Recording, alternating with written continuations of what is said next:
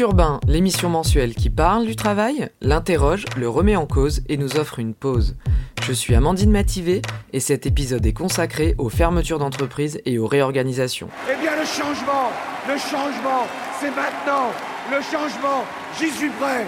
Et les salariés, eux, ne sont pas toujours prêts. Les réorganisations se succèdent dans les entreprises. Mutualisation, externalisation des activités, fermeture d'un service, déménagement, fusion, scission, plan social, ou plutôt PSE, plan de sauvegarde de l'emploi, ou encore PDV, plan de départ volontaire. L'énorme succès de nos montres calculettes a permis de multiplier notre chiffre d'affaires par 38,2. C'est pourquoi les trois quarts de nos effectifs seront licenciés avant Noël.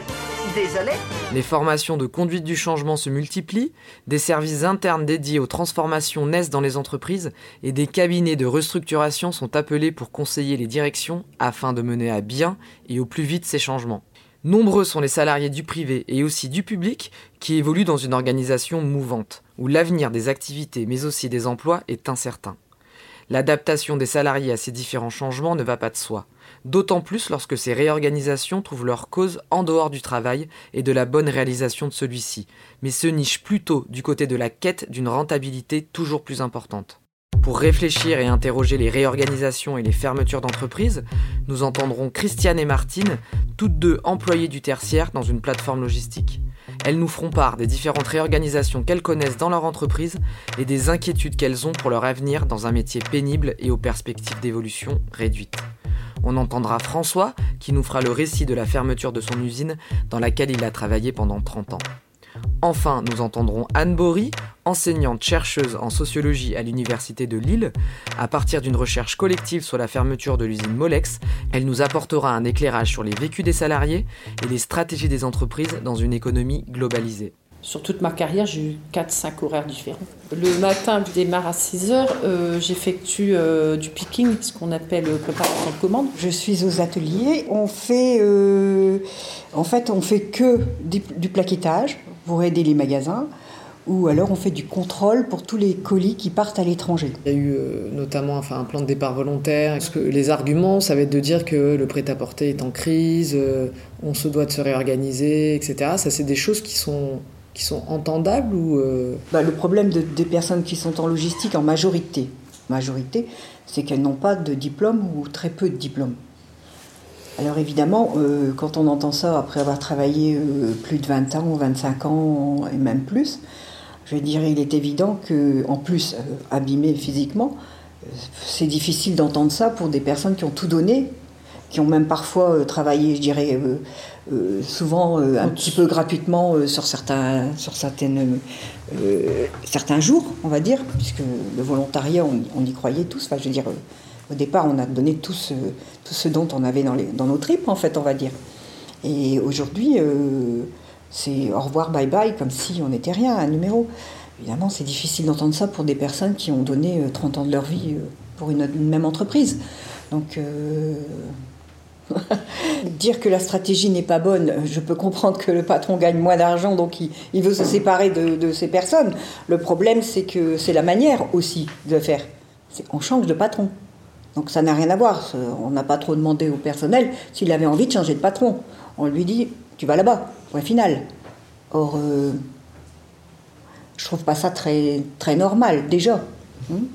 Et puis, euh, bah, ma foi... Euh, on a quand même du mal à l'accepter parce que nous, ben, euh, entre guillemets, les personnes de la logistique sont bloquées. Qu'est-ce qu'elles peuvent faire? Qu'est-ce qu'elles peuvent faire? Qu'est-ce qu'elles savent faire après toutes ces personnes qui n'ont pas vraiment de diplôme? Qu'est-ce qu'elles peuvent faire? Alors bien sûr, dans le PDV, on vous dit vous pouvez faire une formation. Donc c'est quand même là, ils ont été, je dirais, après un PSE, il y a eu un PDV. Donc évidemment, le PDV, ils, ils disent vous pouvez faire des formations. Donc les gens cherchent pour ceux qui savent, je veux dire qui ont envie qui, qui, ont envie de se lancer parce qu'en fait, il y a autant de risques d'un côté comme de l'autre. Hein.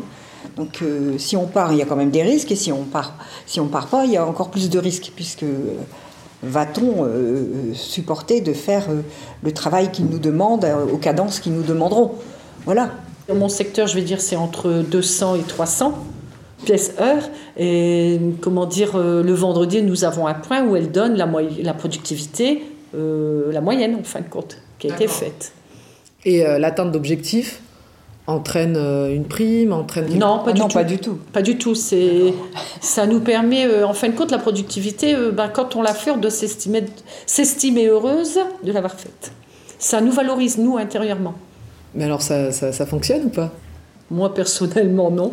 Bah, façon, Après euh, 32, 32 ans de, Bah, de travail, euh, Non. je pense qu'on a dépassé le cap. Mais disons que on sait se regarder dans une glace, disons, on sait, Voilà. on sait ce qu'on vaut. On travaille et puis point. Mais je veux dire, euh, la source de motivation, elle n'existe plus. Dans, dans, dans les sites logistiques, à, à part le moment où, où si peut-être euh, dans, une, dans un chiffre d'affaires qui est très important, sans doute, euh, ça, ça doit motiver les gens. Mais nous, chez nous, il n'y a plus de motivation du tout. Au bout de quelques années, forcément, la personne sera, euh, aura des problèmes de santé. C'est clair. Il y a des gestes trop répétitifs, il y a des charges quand même lourdes, parce qu'entre 15 et 20 kilos, malgré tout, quand c'est tous les jours, euh, de toute manière, ben, il y a un moment donné, euh, forcément, Puis mentalement aussi. hein. Psychologiquement, oui, psychologiquement, oui. ce sont des tâches répétitives. Donc on on n'apprend rien. Enfin, je veux dire entre guillemets, on n'apprend rien, on n'évolue pas. Donc euh, c'est euh, c'est un peu euh, comme une machine. On, on travaille comme des machines en fait quelque part. Mm.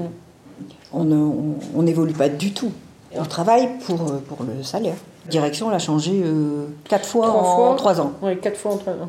On a toujours ça tourne, mais alors. Votre direction, elle a changé Ah quatre ouais. fois. hein. Ah. Oui, tout à fait. Ça, ça déstabilise. Justement, ça comment on se projette dans une entreprise où la direction change euh, souvent comme ça Très déstabilisant pour le C'est salarié. complètement fou. Très On déstabilisant. l'un nous dit ça, euh, un an après l'autre nous dit ça, on dit la cible c'est des jeunes, après la cible c'est des personnes plus mûres, après on revient à une cible jeune.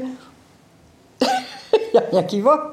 Il n'y a rien qui va. C'est complètement... euh, Alors du coup, comme ils n'osaient pas se débarrasser de nous, puisqu'on ne voulait pas partir, puisque nous, euh, la majorité je parle, hein, qu'est-ce qu'ils ont passé? Ils nous ont vendus de l'autre côté. Et c'est là, c'est la grosse bataille, qu'on n'est pas d'accord. Mais en fait, pour faire des économies, ils se sont séparés, donc euh, plein de gens des bureaux haut niveau, euh, pour, parce que bah, ils sentaient que le vent tournait. Donc ils sont partis soit dans le PDV, soit pour faire autre chose. Ils se séparent de la logistique, donc ils se séparent, ils se séparent, ils se séparent. Comme ça, eux, ils ont le moindre frais, et ils font des économies et ils gagnent de l'argent. De toute façon, pour l'instant, euh, le dépôt n'est pas encore euh, fini d'être construit. Donc on, verra exactement comment ça, se fera là-bas. Donc euh, pour l'instant, on a une idée simplement du terrain avec ce qui va se passer en gros, mais on peut pas dire tout de suite. Je veux dire, on peut pas, on verra sur le tas. Euh, mais euh, l'inquiétude est là euh, au niveau de toutes les personnes qui en logistique ont atteint un âge, je dirais, mûr. Et puis, ben, ils se posent la question de savoir si avec cette restructuration, effectivement, ils, ils sauront suivre la cadence d'un nouveau dépôt qui sera, je dirais, beaucoup plus peut-être cadencé. Ça, c'est une crainte que vous avez Ben oui, ils ont Ah ouais, oui, parce les que- nouveaux outils, il faut les maîtriser hein, quand on ne connaît pas. Voilà. Moi, je trouve que ça, franchement, c'est quelque chose au niveau du monde du travail qu'il faut regarder. Parce qu'il y a des personnes, euh, elles sont peut-être employées, agents de maîtrise, peu importe le statut.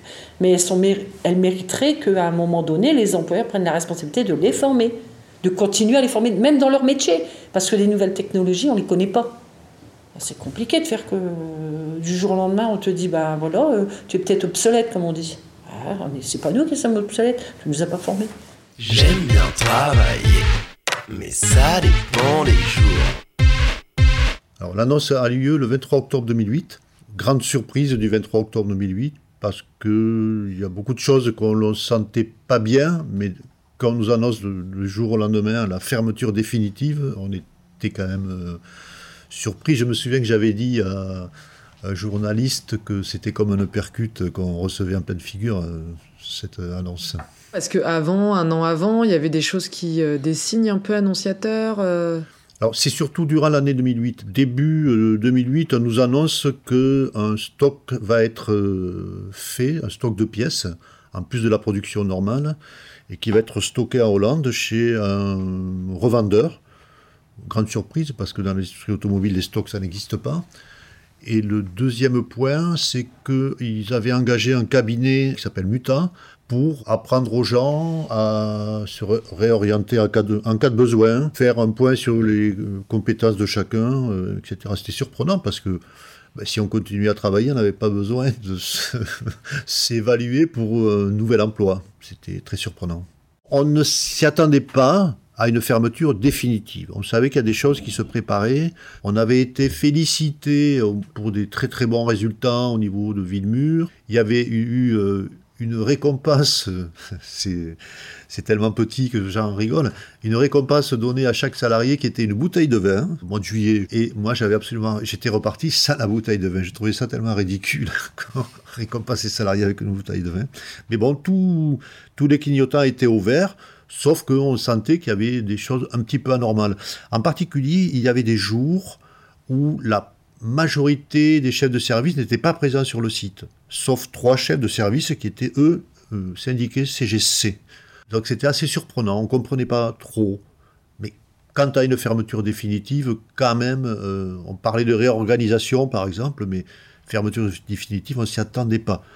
C'est plus tard, lorsque les choses sont passées, qu'on a eu accès à certains documents, euh, certaines informations, qu'on a réalisé ce qui se passait vraiment, ce qui s'était passé, puisque c'était bien trop tard. Donc cette entreprise, euh, elle a aussi une histoire, elle a eu euh, énormément de, changements de direction. C'est une entreprise qui a été rachetée à plusieurs reprises. Aussi en tant que salarié, comment on vit ces différents rachats, ces différents changements de nom? Lorsqu'on on reste employé, que l'emploi est toujours là, qu'il y a toujours des quelques investissements, quelques embauches de personnel.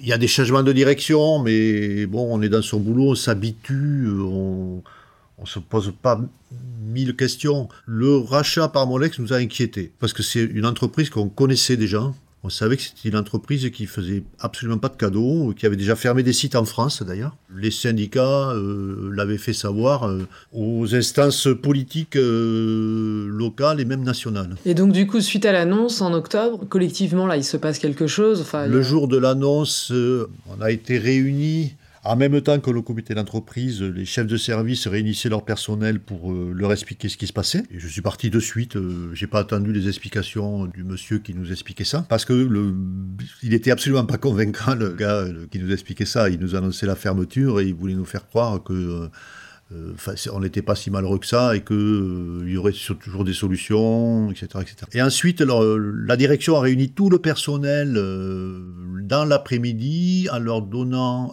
un document euh, émanant de, des patrons de Molex aux États-Unis pour expliquer la fermeture et euh, ben, ce qu'ils comptaient faire euh, pour finaliser cette fermeture.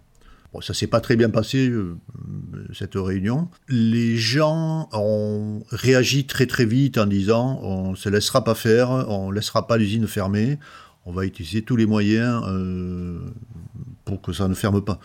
Euh, je me souviens avoir dit euh, que c'était le sentiment de quelqu'un à qui on vole quelque chose qui euh, prédominait à ce moment-là. Je pense que les gens s'étaient appropriés leur usine. Certains y travaillaient depuis très longtemps. Hein. La, moyenne d'âge était de 46 ans au moment de la fermeture. Donc c'est votre cas aussi Vous, vous avez commencé Oui. Moi, j'ai commencé à travailler dans l'usine de Villemur, bon, pas dans ce secteur-là, mais en 1975. En plus, euh, j'étais le fils d'un ancien employé de l'usine. qui lui était rentré dans l'entreprise en 1941. Donc, à la euh, création. À la création. Il y avait un, sentiment de, se faire voler quelque chose. Quoi. Euh, en plus, bon, c'est un métier très spécialisé. On nous dit que maintenant, on ne restera pas dans le même métier toute notre vie. Euh, qu'il faudra se recycler, etc. Quand on sort d'HEC, je peux comprendre. Quand on a un CAP ou un BEP, ça devient un peu plus complexe parce que c'est tout change. Bon, l'industrie disparaît petit à petit, mais faut pas non plus euh, nous faire croire ce que on n'est pas obligé de croire. Et euh, du coup commence un, conflit social euh, qui dure un an euh, jusqu'à la, fermeture effective, avec notamment deux mois de grève. La grande majorité des salariés voulaient s'opposer à la fermeture. Les organisations syndicales qui avaient un peu plus d'informations que nous, puisqu'elles participaient aux réunions des comités d'entreprise, essayaient de nous expliquer comment on allait se défendre dans un cadre légal. C'est-à-dire, euh, on n'allait pas mettre le feu à l'usine, mais on allait utiliser euh, tous les moyens euh, à notre disposition, à travers le droit du travail, pour empêcher Molex de fermer, sachant que les éléments apportés par Molex pour justifier la fermeture étaient très flous. On, se sentait fort, on va dire, contre l'entreprise sans trop rêver néanmoins, au point qu'à vers le mois d'avril, je crois que c'était, le tribunal de Toulouse a demandé de, à notre employeur Molex de revoir totalement sa copie euh, et de donner euh, tous les éléments factuels qui permettaient de justifier la fermeture. C'était extrêmement difficile pour Molex, évidemment, puisque le site de Villemur faisait des bénéfices, avait des projets, il n'arrivait absolument pas à justifier les raisons économiques de la fermeture, puisqu'il voulait fermer pour raisons économiques. Donc euh, les gens étaient unis derrière ça. on se disait qu'il y avait peut-être moyen d'éviter cette fermeture, mais bon, c'était euh, sans connaître tout à fait l'adversaire, je vais dire. J'aime bien travailler, mais ça dépend des jours. Anne Bory, enseignante-chercheuse à l'Université de Lille, elle a participé à l'écriture de l'ouvrage Quand ils ont fermé l'usine, lutter contre la délocalisation dans une économie globalisée, signé sous le nom du collectif du 9 août aux éditions Agone en 2017. Les opérations de euh, fusion, acquisition, restructuration dans l'industrie sont aussi vieilles que l'industrie, mais le fait euh, d'être face à des restructurations, notamment euh, décidées depuis des sièges sociaux souvent lointains, dont les décisions sont prises au mieux au plus proche à Paris, mais parfois dans des capitales plus lointaines. Ça accompagne la mondialisation et c'est des phénomènes qui s'accélèrent à partir des années 90, 2000 et encore jusqu'à présent. Ce qui fait la valeur d'une usine évolue avec le temps et la valeur de l'action peut ne pas être directement connectée à la valeur d'une usine euh, en elle-même. Donc, euh, on peut être face à des, restructurations qui sont là pour rendre une entreprise plus rentable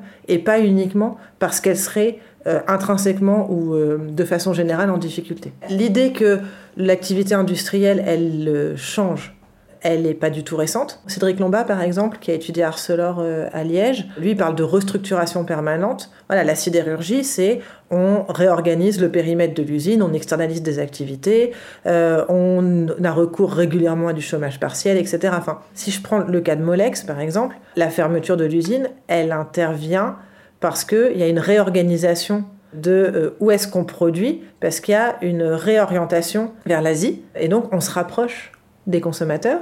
On a moins d'intérêt à produire en Europe. Il y a une question de coût du travail qui est euh, frappante, euh, mais qui rentre dans des logiques euh, commerciales de pour quel marché est-ce qu'on produit et du coup on rapproche les centres de production des marchés pour lesquels on produit, Asie, États-Unis. Ça n'a pas grand-chose à voir avec effectivement la rentabilité d'une usine, mais ça a à voir avec des calculs commerciaux, managériaux qui sont faits à l'échelle d'un groupe qui est un groupe international. Donc là, typiquement, sur euh, l'usine Molex, la décision émane pas forcément de dirigeants français, mais émane euh, de dirigeants outre-Atlantique ou... Euh, c'est une décision qui est prise à Chicago. Alors que l'usine, historiquement, est française. L'usine, c'est une usine française qui a appartenu à divers groupes européens qui a appartenu à la SNECMA, donc à un groupe public, qui entre 1943 et 2004 connaît, je ne veux pas vous dire de bêtises, mais cinq ou six euh, propriétaires différents, avec un allongement des chaînes de décision au fur et à mesure des rachats. C'est-à-dire que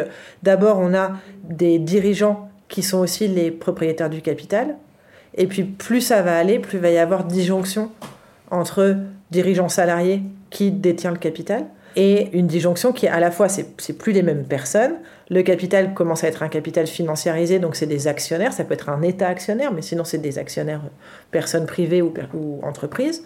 Et avec euh, aussi une distance géographique plus forte entre euh, Villemur-sur-Tarn Paris et puis euh, Villemur-sur-Tarn, Chicago. Et cette distance géographique facilite aussi des prises de décision quand on ne connaît pas les personnes qui potentiellement vont perdre leur emploi. Et que la personne qui prend la décision ne prend pas forcément la mesure de l'impact de ces décisions-là dans les vies de salariés, dans un, environnement euh, local, un bassin d'emploi. Donc est-ce que ça aussi, c'est cette complexité en fait des, entreprises euh, juridiquement, etc., font que les décisions s'éloignent des endroits opérationnels, en fait. euh. L'ordre de considération, c'est plutôt que ces 300 personnes, ça n'est pas rien.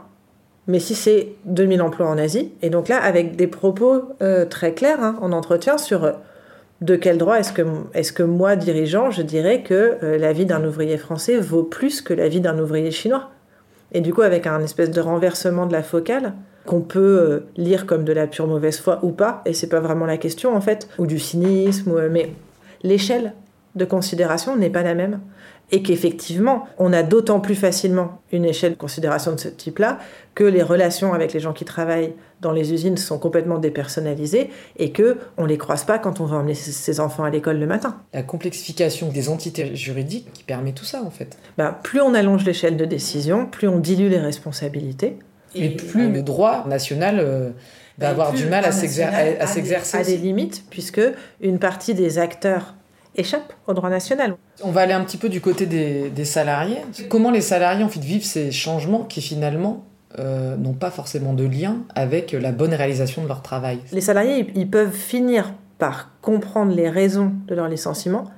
Par contre, à aucun moment, ils peuvent les accepter. Le sentiment euh, principal, c'est un sentiment d'injustice, très fort. Dans la plupart des cas, les gens comprennent que ils n'auraient rien pu faire pour empêcher ça. On parle d'une usine où on annonce la fermeture en octobre. En juillet qui a précédé, le groupe américain décerne une espèce de, euh, récompense, de ward, à cette usine pour la qualité de sa production. Alors pas pour sa productivité, et c'est ça va beaucoup être la défense euh, de l'entreprise en disant mais on n'a pas dit qu'ils étaient rentables, on a dit qu'ils travaillaient bien. Et c'est deux choses différentes. Imaginez-vous pour des salariés ce que ça veut dire en termes d'hypocrisie ou de mensonge. Quand des décisions comme ça sont, sont prises, euh, il y a beaucoup de colère, euh, il y a un sentiment d'injustice très fort, il peut y avoir des sentiments de trahison notamment plus les salariés travaillent près des dirigeants. Mettez-vous à la place des secrétaires, par exemple, qui ont signé un pacte de confidentialité plusieurs mois, voire une année auparavant, du fait qu'ils n'allaient parler de rien et qui ont pendant des mois et des mois préparé la fermeture sans le dire à leurs plus proches collègues. Enfin, c'est une usine euh, avec des liens euh, interfamiliaux euh, très forts. C'était une usine où la moyenne d'âge était importante, l'ancienneté était très importante. Beaucoup de gens étaient rentrés sans diplôme ou avec des petites qualifications. Ouvriers, ouvriers qualifiés Voilà, alors du coup plutôt ouvriers qui étaient devenus ouvriers qualifiés en interne. en interne, mais avec une absence d'équivalence de reconnaissance euh, des qualifications en externe et donc un reclassement qui est euh, dramatique. Enfin, euh, c'est qu'en gros, bah, les plus qualifiés, les plus jeunes, les plus mobiles ont retrouvé du travail et celles et ceux qui étaient les plus proches de l'âge de la retraite, qui étaient très nombreux, en ont moins souvent retrouvé et quand ils en ont retrouvé, en ont beaucoup moins souvent retrouvé en CDI à temps plein à des conditions salariales acceptables, mais beaucoup sur euh, de l'intérim, du CDD, du temps partiel. Et je voulais revenir, comme vous l'avez dit tout à l'heure, euh, la décision de d'une fermeture euh, d'usine d'un PSE, c'est euh, bien souvent anticipé, notamment d'un point de vue économique. Du coup, le moment où la décision est prise, ce qu'on peut observer, je ne sais pas si vous, vous l'avez observé, c'est qu'en fait, à partir du moment où il y a une décision prise, il y a des changements qui s'opèrent et où en fait, on finit par créer les conditions de la décision prise en amont. De L'activité qui part, qui permet de dire, ben, on, est on, se doit de faire un PSE euh, parce qu'en fait, euh, là, on n'a plus d'activité, euh, les emplois sont en péril. mais en fait, quand on regarde un peu, on se rend compte que ce déplacement d'activité a été mis en place pour venir valider la décision qui a été prise en amont. Est-ce que ça, vous l'avez un peu observé Clairement. Il y a une succession de décisions qui facilitent la décision finale. L'usine a produit pendant plusieurs semaines des produits qui étaient destinés en fait à constituer un stock en Hollande en cas de grève au moment de l'annonce de la fermeture. Sauf que les salariés ne le savaient pas. Mais ils trouvaient ça quand même bizarre. C'est une usine où, sur les dernières années, il y a plusieurs salariés qui sont allés au Portugal, en République tchèque, former des gens pour faire leur boulot. Alors, c'était pas dit comme ça et c'était pas euh, vécu forcément comme ça, mais il y avait quand même une forme de, de doute quand on va apprendre à d'autres à faire ce qu'on fait soi et qu'on sait que ces autres sont payés moins. Donc ça veut aussi dire que ces décisions, elles sont, elles prennent pas forcément en compte euh, l'impact organisationnel, elles prennent pas forcément en compte euh, l'impact sur euh, les conditions de travail, sur la santé des salariés. Non, non, et je, enfin, je pense que la, la tendance actuelle c'est pas tellement qu'elles prennent pas toujours en compte, c'est qu'en fait c'est rare qu'elles le fassent. Enfin, ça rentre dans ce mouvement général qui euh, est censé euh, fluidifier la vie économique, mais pas forcément celle des salariés. Au turbin, c'est terminé pour ce mois-ci. On se déconnecte, on badge, on tombe le bleu et le costume mal taillé. On se retrouve dans un mois pour le prochain épisode. D'ici là, sortez couverts, protégez-vous en pensant au code du travail. Et n'oubliez pas que...